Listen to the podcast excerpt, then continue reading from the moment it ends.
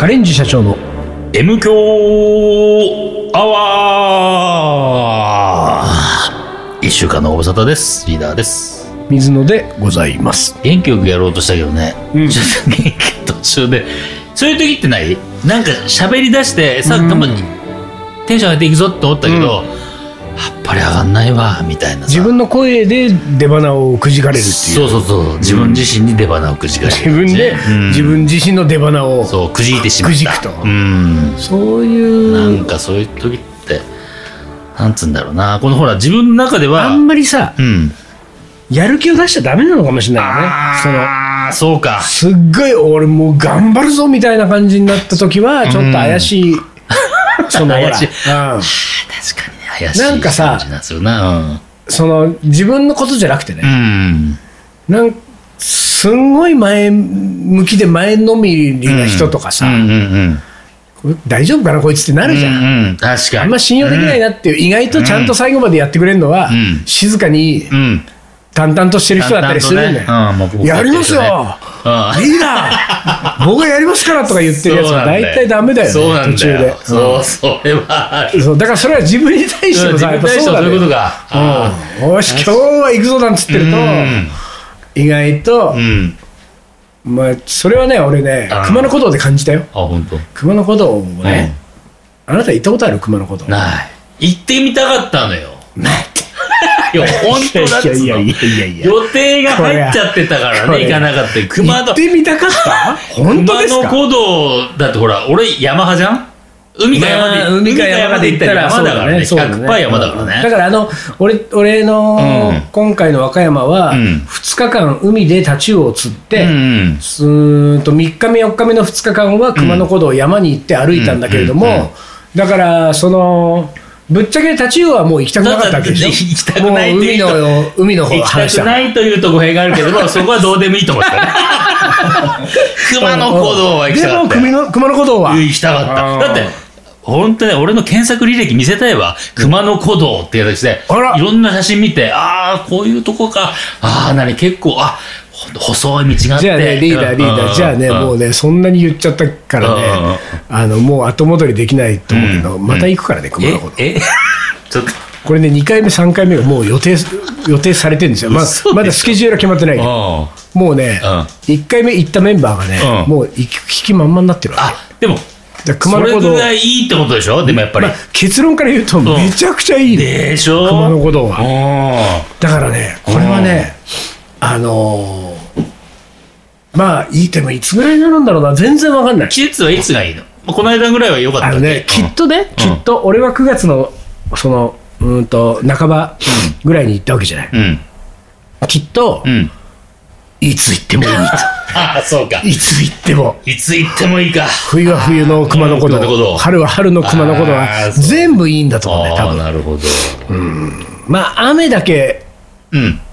俺は嫌だけどね。雨降ってる中でやっぱ歩きたくないでししねょ？あの、やっぱり、ほら、いあの、足場が悪いわけでいしょ？やあるあるねあるある。だから、ところがさ、うん。俺今回なんかさその、えっと和歌山の、うん。えーそのタチウオを釣った場所から、うん。電車で1時間ぐらいん。移動して、うん。そこからさらにバスに乗って、うん。バスでまた4 5 0分とか30分、4 5 0分移動したところがうん。出発地点なのね、うん。その熊野古道のいくつかある道のうちの中辺地って言われている、まあまあ真ん中のこうあの前後省いて真ん中の、まあ一番うん。ちょっと多分長めの距離を歩くんだけど、うん。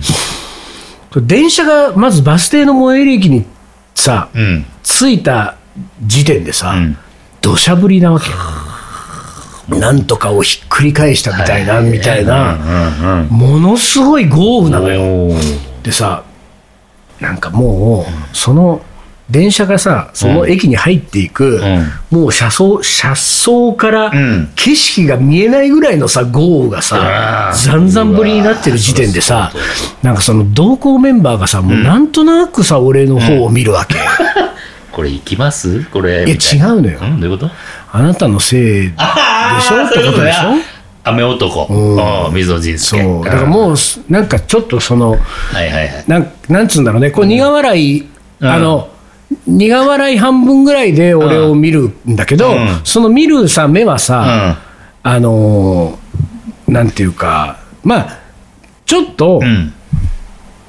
哀れみのもう表情みたいな感じになってるわけ。で、哀れみの表情プラス、ん。あの、なんていうんだろうね、少し前向きに、うん。いや、私たちは大丈夫ですから、受け入れるつもりですからっていう、ちょっと優しい表情も、その、含んうだん。目をみんなが俺に向けるわけ。そういう表情が一番辛いよね、こっちはね。逆にね、いろいろありすぎちゃって。なんかもう俺の。のせいであることが確定してるうんわけじゃん、もうその顔にはさ。確かに、確かうに。んあれとかじゃないわけだから。そう。ですよね、みたいなね。で、俺はさ、でもねうん、そその土砂降りを見た瞬間、もう今日はないなといや、そう思うわ。て。うん、ない。うんだけどさ、うんなんか、周りのメンバーはさ、うん。みんな、あ、なんか、カバンの一番下にあるカッパを、あの、こ 持ってこなきゃ、上の方に上げとかなきゃとかさ、あえ？あ、行くんだ、うん。行くんだ。な何言ってんのこの人たちと思ったの、本当に。えこんな中で、あれでうん。俺、本当に、俺はん、じゃあ本当バス停で待ってるからねって気持ちだったわけ。なんか、大丈夫かなと思って、この人たち。そうだよね。うんそれの土砂降りの中で山入って歩くはずがないじゃん。そうね何のために楽しくね、うん楽しくハイキングが俺は目的でさ。修行じゃないからね。いや、そうなんだよ。修行かって感じだ俺申し訳ないけど、うん俺、そういう生き方はしてないから。うんなんか、なんか、頑張った先に何かがつかめるみたいなうんさそういうの全然いらないと思って、でも一応まだここはバス停で、ここはバス乗るから。確かに、こっからさらに。そうそうそう。ひとまずバスには乗ろう。バスはだって濡れないから。で、バス乗ってさ。バス乗って、バス停の終点のところが、うん。あ終点だったかあ途中かな、うん。でもそのバス停のところがその中市のスタート地点だよ、うんうん。そこに行ったら、うん。止んでるわけ、ちょっともう本当に小雨で、うん。あれ、このまま止むのかな？みたいな感じになって、おじゃあ行けるじゃんと思って、うん。こういうことだったら私はもう歩きますよと思ってさ、で、えっ、と、出発地点にちょっとこう大きいさ、うん。あのーなんていうか施設があって、うん。でそこの施設にこう地図があったり、なんかスタンプラリーのスタンプのこう、うん。なんかなんかいろあと山グッズが売ってあったりとかするわけ、うんでそこで一回さみんなでももうみんなさ、うん。この後何があるか分かんないからとか言って、うん。カッパ着始めてさ、うん。カッパは着ないよと思ってこっちは。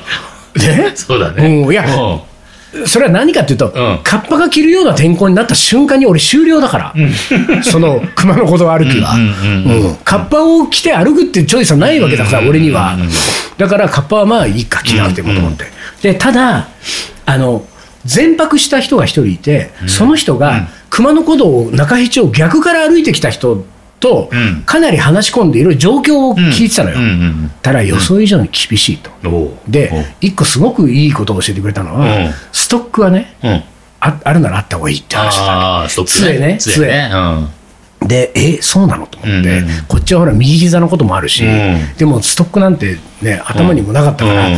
手ぶらでやってきたけど、リュック背負ってね、うん。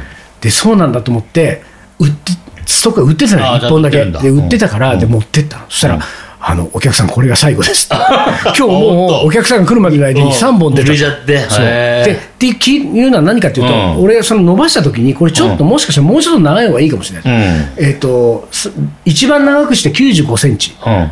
だったわけ、うん。俺のストックがね。あ、サイズがあるわけ。サイズが,、うん。があるのかなと思って、これもうちょっと長いやつとかありませんかって聞いたら、うんこれがもう最後なんです、うん今日もう3本出て、これ4本目で、うんって言って、なんかね、身長かける0.62とかいうのがあるんだって、その長さが一番いいのが、うん。そうまあ90で全然大丈夫だなと思ったんだけど、でもまあ、で聞いて、いろいろそのやり取りをして、うん。でそのストックを持って、うんで、スタンプラリーがさ、うん。どうそのあるわけよ、うん。で、なんとか王子、なんとか王子って拠点が、王子様の王子って書いてある拠点があってさうん、でそこのに行くと、ん。こうあのちっちゃいこう、本当にこう、うん。あの何、スズメ、あの鳥の巣箱みたいなところうんうんうん。がポンってあって、その中を開けるとスタンプがついてる。うん。で、そのスタンプラリーを、うん。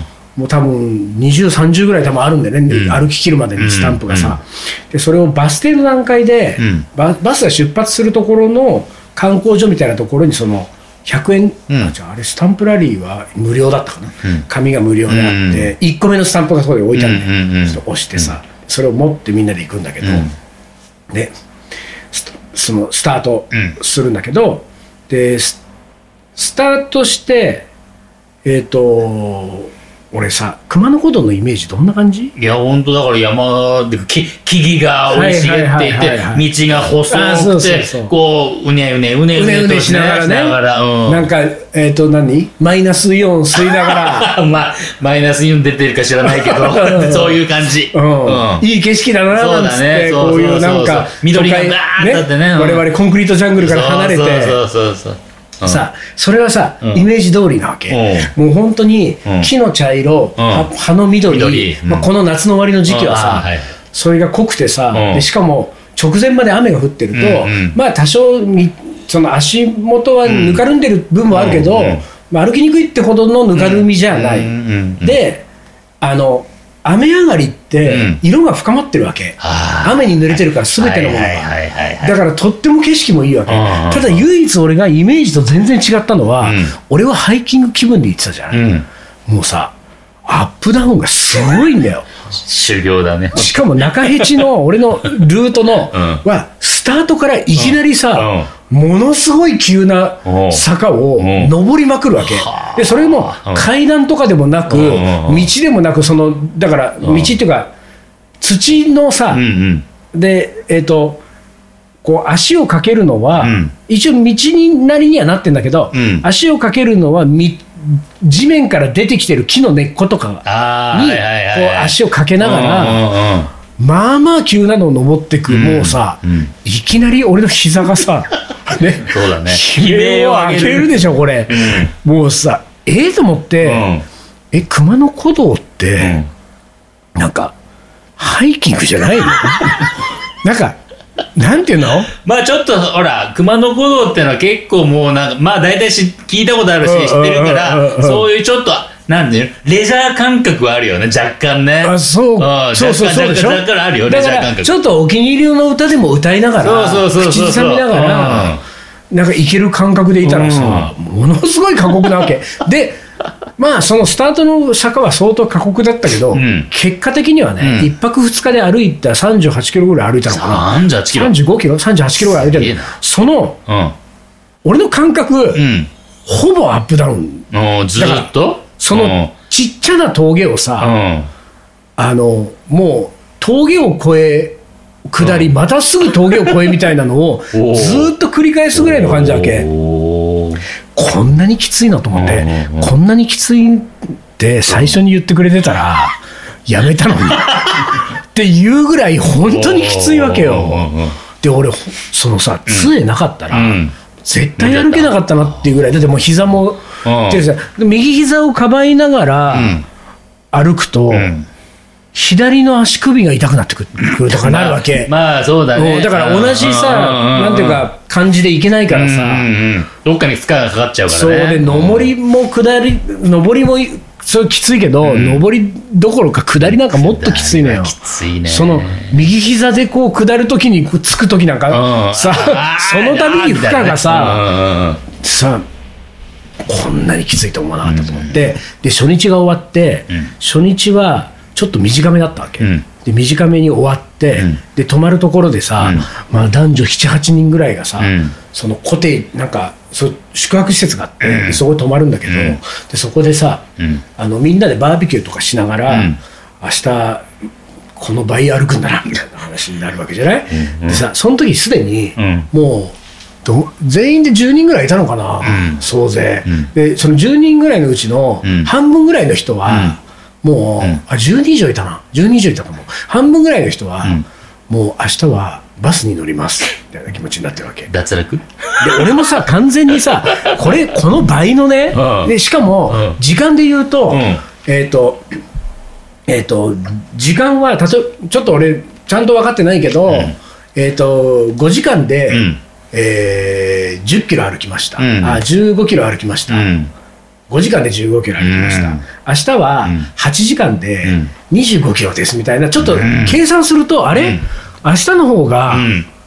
なんか短くない、うん。まずね、キロうん。うん1キロあたりの、うん。にかけられる時間が、うん。短い上にうん。倍の距離歩くわけみたいになって、これは無理だよね。しかも朝なんか4時とか5時ぐらいに起きてもう出発みたいな、日うん。日の出とともに出発みたいになってるわけ、うん。これは無理かもしれないと思って、うん。で俺も、うん。あのーまあ、あんまり翌日の話を、うん。みんな一生懸命さ、バスの検索してさ、うん。どこのエリアからバスが乗れるとかさ、なんかそういうこといろいろやってんだけど、俺はそんなにうん。真面目にそこは聞いてなかったわけ。うん。で、なんか、あの、ソーセージ食ってうめえなと思って。なんか、そう、こうダラダラしてたけど、ん。でも気持ちは完全にもうバス乗る、はいはいはい。もうつもりでいたから、うんだから一生懸命調べてくれてる人たちがいるから、うんうん。この人たちについていけばいいんだなと思って、もういいや、もうとにかくバス、でもうん。バスってことも、うん。ひとまずこの時点では言わない、言わない、うんでも俺はもうバスのつもりだと思って、で、えー一晩寝て、うん翌日ですよ、うん。まあ、そのね、一晩寝た時もね、うん。結果ね、うん。あのね、6人、男性6人で泊まった部屋がね、ダブルベッド4つっていうね、あ、じゃあシングルベッド2つのダブルベッド2つっていう6人だったわけ。だから、シングルベッドに2人泊まるでしょ、ん。ダブルベッドに2、2で泊まると6人が泊まれるわけよ。それは俺、ダブルベッドは無理だわって言。無理だもねう。でシングルベッドを獲得したいところだけれども、うんじゃんけんで一番負けたの。大体そういう時のじゃんけんで勝って試しがないわけよ。ね。そういう時は勝てない。で、結局、リビングの床に、あああ、はいはい。のふなんか、ヨガマット敷いて寝たのね、うん俺。だからもう、休まってないわけじゃない、体も。うんうんまあいいや、俺、明日バスだしと思ってうんうんで、で、スタートしたわけ。うん。で、スタートして最初の30分ぐらいでもうバス停がやってくる。うん。30分とか1時間ぐらいだったかな、うんでもそこでさ、もう脱落組がさ、みんなバスはいにバス行きますみたいな感じね。で、乗って、で、うんあの、ガンガン歩ける人が4人ぐらいいたわけ。おおすげえ。この人たちさ、うん。ちょっと頭おかしいんじゃないかなと思って、マジですごいペースで行くわけ、初日も2日目も。どうなってんのと思って。なんかその、まあ、結局ほら、前を行っちゃうから、うん。時々待っててくれて、うん。休みながら待っててくれて、俺がようよう追いついて、俺はさ、うん。あの、脱落組とももちろん同じだし、ん。脱落組の中でも一番最後なんだよ。なぜなら、あの、写真撮りながらだった。のああ、なるほど。写真撮ってると、もう脱落組も全員俺を追い越す。で、最後くっついてうんうん、で、だからほとんどその、あの先頭集団のさ、4人ぐらいのさ、やたら速い人たちのことは、その歩いてるところを見てないのよ。うん。その熊野古道の長いこう道すがら、一番先頭集団と俺一番後ろで歩いてるから、だからさ、まあ、ぶっちゃけいまだにさ、うん。本当に歩いてたかどうか怪しいなと思ってるわけ、あの4人は。早すぎるから。早すぎてね。うん。だからなんか、そあのほら、後ろがうんうん。2, 2集団が見えなくなると、うんうん。ちょっとここショートカット。ショートカットのね。そうそう、近道。こっちか。らうん。トンネルとか行ってたはずなんだよね、あんな、俺たちは峠を全部行ったけど、あの先頭集団うん。はちょいちょいトンネルをはいはいはい。うん、なんかちょっとトンネル、このトンネル行くと、これ登らなくていいですからみたいなのをやってた可能性があるわけじゃない。もしくは、本当にみんなと一緒に、同じルートをちゃんと歩いてたとしたら、なんかあの、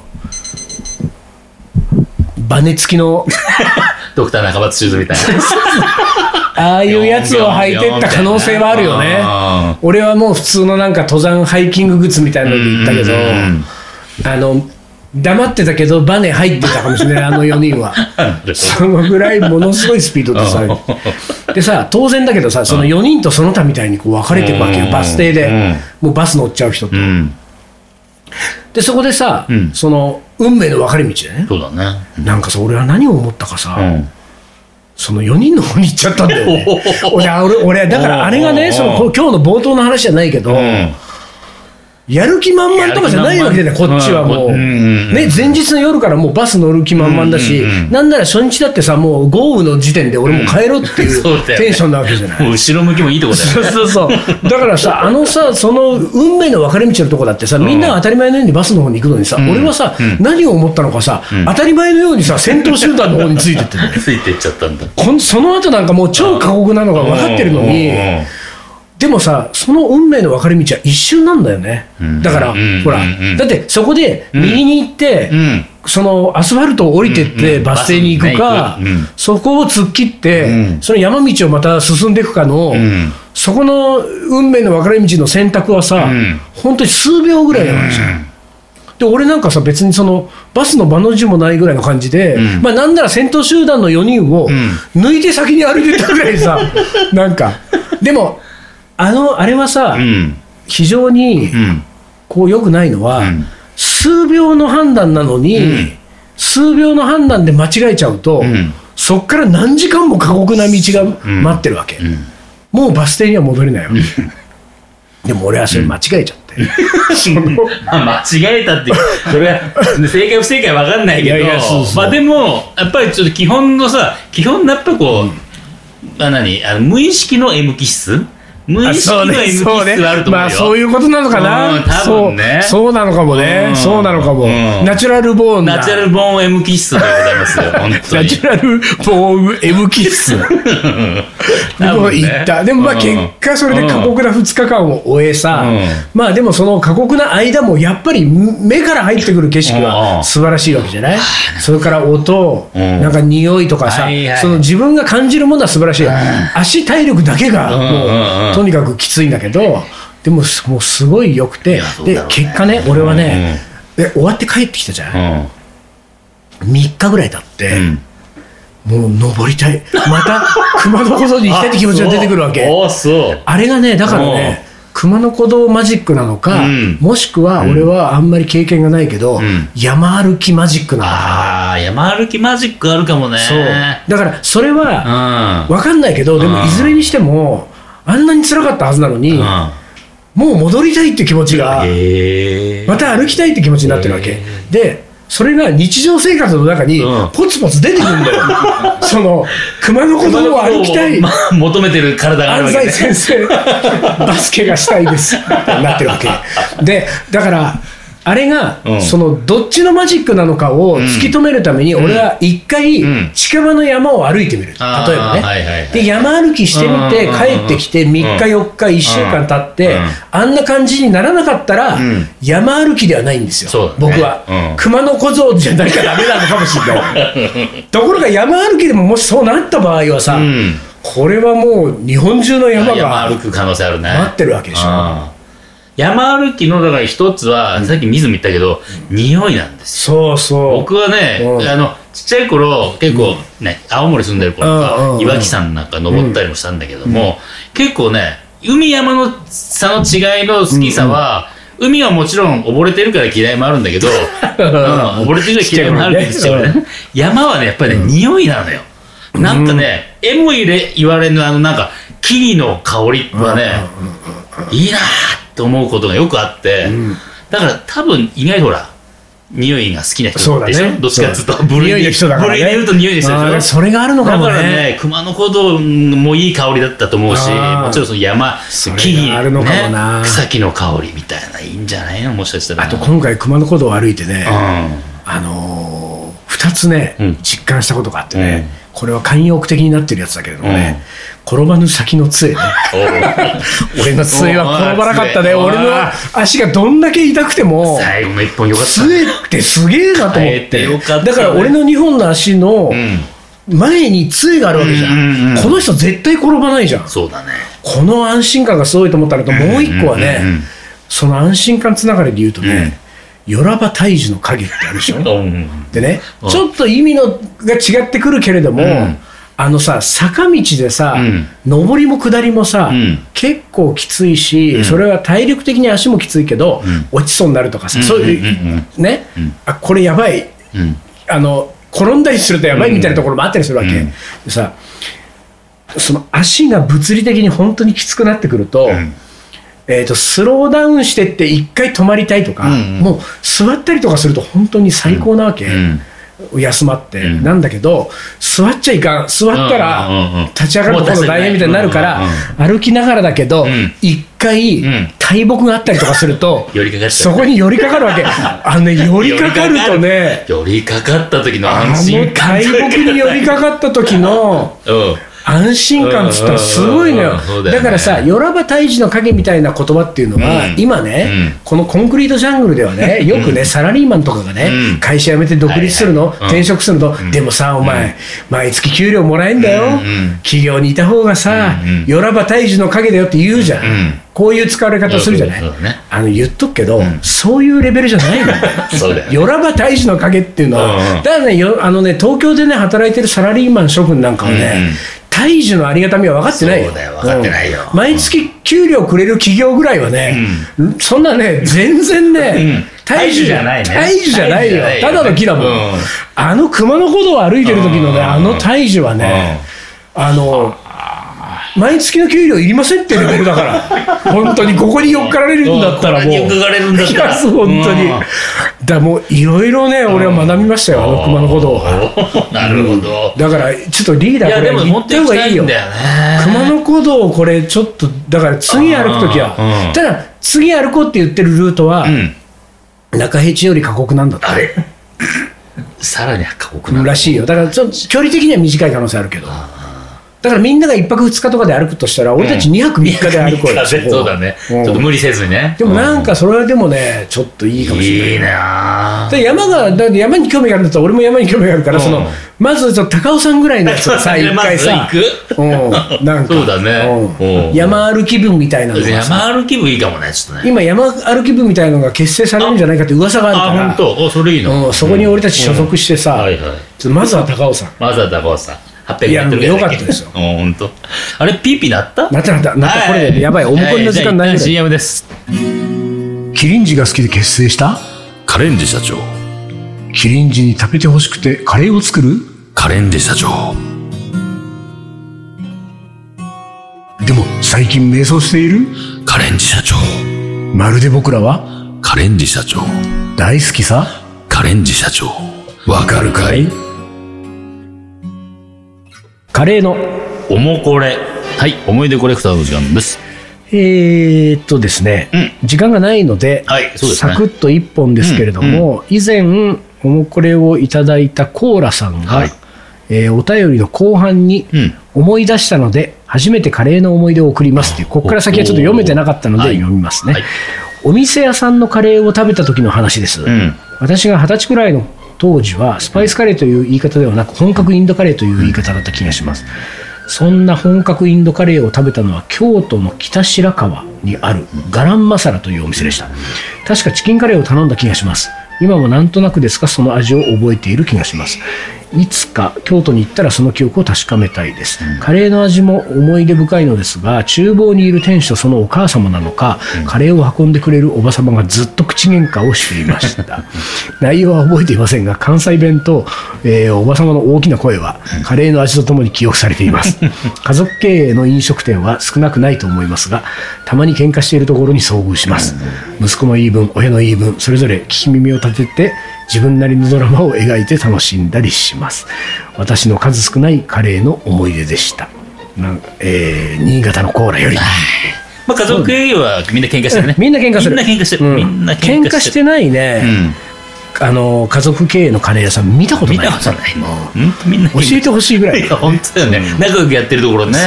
あれはもうお店のリズムをあん。あれで生んでるようなもんですからね。そうだうん。ね。喧嘩が止まるとあの仕込みが止まるから、うん。いいんですあの 喧嘩はね。はい。というわけでお時間になりましたので、今週はこの辺で終わりにしたいと思います。